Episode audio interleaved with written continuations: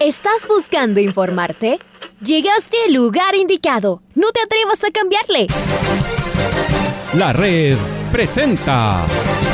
Ponte al día. Información deportiva al instante sobre la actualidad de los equipos ecuatorianos muchos goles y el drama que tanto disfrutamos. Los albos se pusieron en ventaja con doblete de Adolfo Muñoz. La Libertadores Femenina cuenta con sus 16 equipos. Con la conducción de los periodistas de la red, Raúl el Profe Chávez y Andrés del Pichón Villamarín. Mucha información que contarles aquí en 102.1 FM. El microciclo de las... Hola, hola, ¿qué tal? ¿Cómo les va? ¿Cómo están? Tengan ustedes eh, muy, pero muy buenos días. Hemos llegado al último día del tercer mes del año. Se nos acaba marzo, hoy día 31 del tercer mes del año, vuelvo y lo repito, del 2022. Comenzamos, iniciamos, arrancamos esta programación deportiva. Les saluda Andrés Vilamarín Espinel en compañía esta mañana que por ahora tiene muchas nubes grises, sopla mucho viento, se siente frío, pero intentamos darle algo de color a esta programación deportiva. Saluda a Andrés Vilamarín Espinel, vuelvo y lo repito, está el señor Leonardo Durán en los controles. No pierdo más minutos y nos metemos de lleno con los titulares. El Nacional ganó sobre la hora con un hombre menos. Hernán Galíndez agradeció a todo el Ecuador por el afecto recibido en estas eliminatorias. Liga Deportiva Universitaria se prepara para viajar a la ciudad de Guayaquil y luego se irá hasta Brasil. México y los de Estados Unidos confirmaron su presencia en el Mundial de Qatar. El Al Rila será el balón de la Copa del Mundo. Y ya se conocen los bombos para el sorteo de Qatar 2022 de este viernes. Señoras y señores, en la red es momento de escuchar el editorial del día con Alfonso Lazo. Con la ilusión futbolera bien arriba, nuestra tría guarda por el sorteo de mañana en Doha. Los simuladores trabajan sin descanso y todos nos atrevemos a soltar anhelos, pero también dudas y hasta pesimismo. Escoger entre España, Portugal, Bélgica, Francia o Inglaterra no parece sencillo. Ahí nos quisiéramos quedar con el anfitrión mejor. Todo esto en el primer bombo. Luego, del segundo, ¿con quién nos quedamos? Dinamarca, Países Bajos, Alemania, Suiza, Croacia, México o Estados Unidos. Bravísima cualquier combinación. Y los del tercer bombo tampoco son sencillos. Senegal, Irán, Marruecos, Corea, Serbia o Polonia. ¿Se imaginan un grupo con, por ejemplo, España, Alemania y Senegal? ¿U otro como Francia, Países Bajos y Japón? También podría salir uno con Qatar, México y Túnez. ¿Y este parecería menos complicado? Un mundial es un mundial. Estamos los mejores del mundo por continentes. Así que el sorteo será nada más que el primer partido. Tendremos un año con al menos cinco amistosos que servirán para afinar los instrumentos y llenarnos de ilusión. Está claro que seremos un rival peligroso para cualquiera. A eso apuntamos. Y mientras tanto, volvemos al fútbol que más nos gusta, pues se siguió jugando el torneo en la Serie B. El atormentado Nacional consiguió su primera victoria al marcar agónicamente. En la fecha anterior lo había perdido así, en el último minuto tras gran esfuerzo. Esta vez lo ganó, con un hombre menos, pero con su hinchada sosteniendo y empujando. Ese canto desde la grada será está clarísimo, fundamental en esta campaña de los puros criollos. Además, aquí cabe la frase ya futbolera, que la trituradora roja gana a pesar de su directiva. Y enseguida desde mañana dos partidazos de Serie A de la Liga Pro y de ahí el fin de semana. Y esto por la participación de los equipos ecuatorianos en los torneos internacionales. Claro que eso se pudo hacer esta vez que no hubo partidos entre semana. A partir de la próxima tendremos copada la agenda con las dos copas y enseguida campeonato a fin de semana. Los calendarios empezarán a apretarse y habrá que acomodar los planteles. Lindos los meses de abril y mayo, repletos de competencia local e internacional. El fútbol está de moda. La clasificación al mundial nos lleva a otra dimensión. Vamos a valorar y aprovechar el momento. Y vamos a arrancar justamente con esta agónica victoria del Club Deportivo El Nacional que consiguió sus primeros tres puntos del año. Luego deben ser dos por uno a los Búhos en la cuarta fecha de la Liga Pro de Serie B. con eh, Steven González y Frank Obando de figuras con los goles criollos. El experimentado Miller Castillo hizo el gol guayaquileño. El inicio del partido fue favorable para el equipo visitante. A los 14 minutos los Bugos encontraron su premio. Oñate no pudo rechazar la pelota tras un lanzamiento largo y Miller Castillo definió junto a un palo para abrir el marcador. Fueron los mejores minutos del equipo porteño que estuvo cerca de anotar la segunda. Eh, Miranda pescó la pelota en el área y remató cruzado afuera y el Nacional reaccionó y encontró el empate en el final de la primera parte. A los 39 minutos de Steven Gómez sacó un disparo desde afuera del área que se clavó en el ángulo alto derecho para vencer al arquero Videte e igualar el juego. El comienzo del segundo tiempo trajo malas noticias para el Nacional. Adrián Angulo se le expulsado a los 51. Los criollos batataron contra sus propias limitaciones y disputaron gran parte de la segunda parte con un jugador menos. Cuando parecía el empate, apareció Fran Obando para empujar la pelota y darle los tres puntos al equipo local. Con esta victoria, el Rojo Nacional sumó cinco unidades y los Búhos se quedaron con apenas tres puntos. La cuarta fecha se completa el día de hoy y el Nacional eh, tendrá la próxima semana que jugar frente al América el próximo 6 de abril a las 19 horas. Ahí la información de la Serie B del fútbol ecuatoriano con esta gran victoria del Rojo Nacional. No pierdo más tiempo y vamos a escuchar a Hernán Galíndez, uno de los mundialistas con Gustavo Alfaro, que espera llegar al Mundial de Qatar, pero que quería agradecer a toda la afición deportiva por el respaldo recibido en eh, estos dos años y meses del proceso de eliminatorias. Lo escuchamos al arquero. No, ese fue sin duda uno de los días más, lindos de mi vida, por lo menos deportivamente hablando. Ese día tuve la, mayor alegría que le puede pasar a un, deportista que, que te llamen para tu selección. Eh, siempre digo lo mismo, no, creo que te pueda, no, es imposible que te pase algo mejor que jugar la selección. No existe nada mejor, por lo menos desde mi punto de vista. Arquero de la selección ecuatoriana de fútbol mundialista, Hernán. O sea, si eso te decía hace tres años, me hubieras dicho, te doy un riñón, ¿sí o no? si me hubiese dicho eso hace. No, no, no tanto, hace tanto, tanto. Eh, dos años nomás, hubiese pensado que, que estaba loco. Pero, pero bueno, hoy gracias a Dios y al esfuerzo y a todo lo que pasó, soy una realidad, soy uno de los arqueros de la selección y, eso me da una felicidad y un orgullo enorme. Yo creo que en haber superado momentos eh, complicados, no, arranca en Ecuador, esto arranca antes, cuando tuve la frustración que, muchos conocen en Argentina y gracias a eso conocí Ecuador. Eh, hoy después del partido me cayó todo junto porque contra Paraguay la verdad no había podido festejar por el partido que había salido tan mal pero hoy después del partido, cuando terminó, eh, me arrodillé y me, venció la, emoción porque me puse a acordar de, las canchas en la Serie B, que vos, las buenas conociste con nosotros, la primera clasificación a, la Copa Sudamericana del 2013, eh, tanto tiempo, después gracias a Dios conocer a mi esposa en Ecuador, eh, tener mis dos hijos en Ecuador, hay muchas, muchas cosas que, que me atan a este país y son todo un conjunto de, de alegría, de momentos tristes en su momento que, tuve que, superar, pero, como siempre digo, todo valió la pena porque hoy me encuentro en este lugar que para mí es un privilegio. Ahí estaba Hernán Galín. Desde un ratito volvemos con eh, actualidades, elecciones, pero vamos ahora con eh, actualidad informativa en el eh, Mundo Liga. Los salvos se preparan para viajar a Guayaquil. Este viernes finalmente será su partido frente al Bombillo a las 9 de la noche en el Capuel. Está Lucho Quiroz del otro lado. ¿Cómo te va, Luis? Bienvenido. ¿Qué tal compañeros? ¿Cómo les va? Un gusto saludarles. Liga Deportiva Universitaria se prepara para viajar a la ciudad de Guayaquil. Este viernes se enfrenta al Club Sport Emelec a partir de las 21 horas en el estadio George Capuel. El profesor Pablo Marini no podrá contar con Sebastián González, quien está en proceso de recuperación luego de una lesión que tuvo frente a Sociedad Deportiva Aucas antes de la para del campeonato.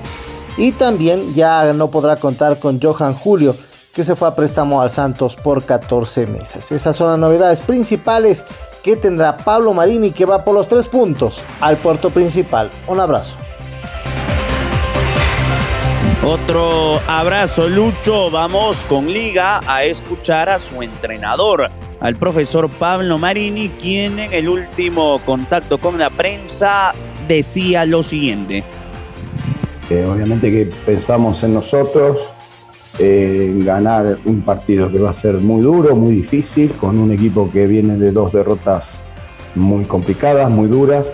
Nosotros tenemos que ser inteligentes, de jugar un partido en donde la desesperación va a ser obviamente de Melec, en donde nosotros sabemos que si estamos bien eh, y fortalecemos todos los errores defensivos que cometimos contra Aucas, eh, somos eh, candidatos a ganar ese partido, pero también sabiendo de la jerarquía individual que tiene Emelec. Con respecto obviamente a esa diferencia de tres puntos, nosotros lo, que podemos hacer es ganar y seguir manteniendo esa diferencia hasta jugar con Barcelona, salvo que Barcelona no gane y poder achicarla siempre y cuando nosotros ganemos. Que sinceramente sabemos que vamos a enfrentar un gran equipo al finalista del torneo anterior, eh, que sigue manteniendo el mismo plantel, que lo reforzó y que nosotros sabemos que hoy no está pasando un buen momento, pero no podemos relajarnos bajo ningún punto de vista, sabiendo el excelente cuerpo técnico que tiene y plantel y que nosotros es un campo duro, un campo difícil y que nosotros sabemos todo eso, pero tenemos que estar muy concentrados, muy dinámicos y evitar sin ninguna duda cometer los errores que cometimos el partido de hoy. Quiero seguir escuchando a Marini.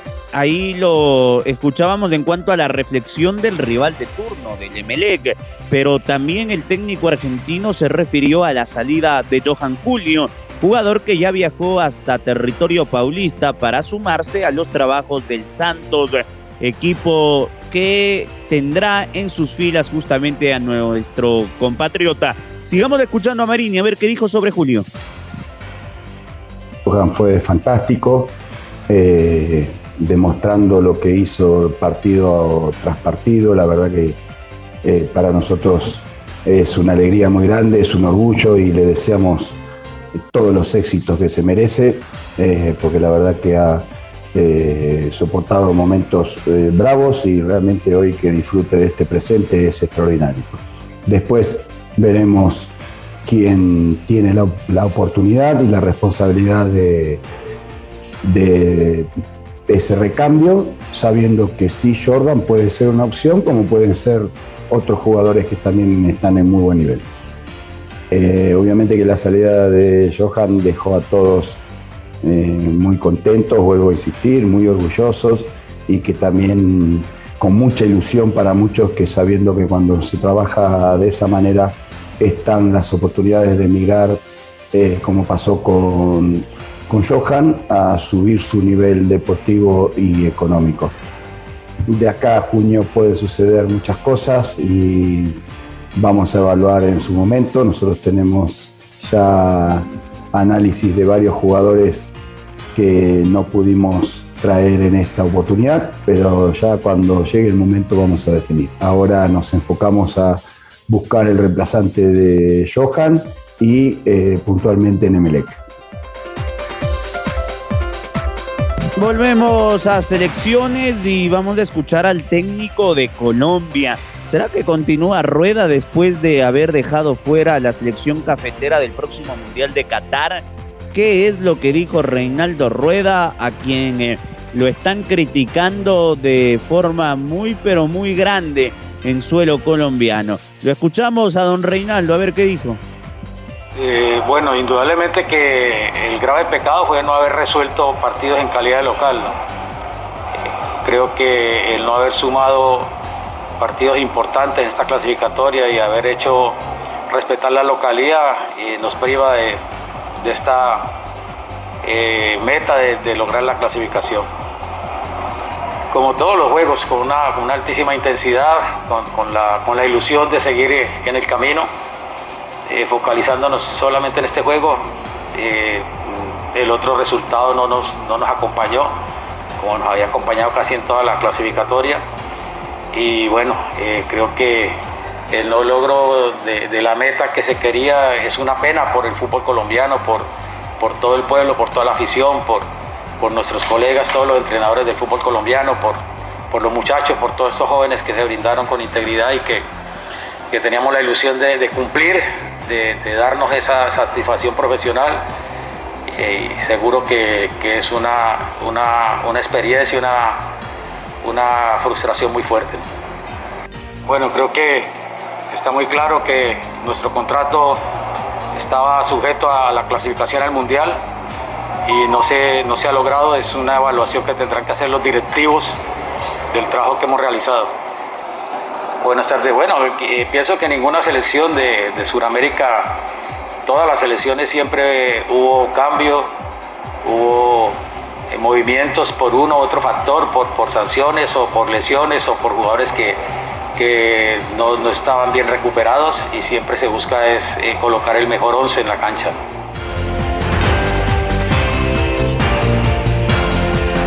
Y vamos ahora con Domingo Valencia Lazo que nos eh, va a traer detalles de CONCACAF porque ayer se cerró ya las eliminatorias y Estados Unidos, al igual que Canadá, México han clasificado de forma directa al Mundial.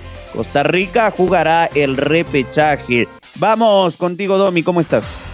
Hola compañeros, ¿cómo les va? Ayer en la noche se confirmaron los dos últimos clasificados de CONCACAF y la selección que jugará el repechaje intercontinental.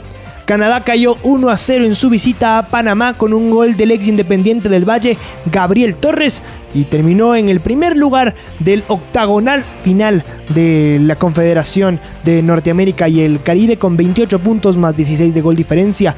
México en cambio le ganó 2 a 0 El Salvador en el Estadio Azteca y confirmó su presencia en Qatar 2022.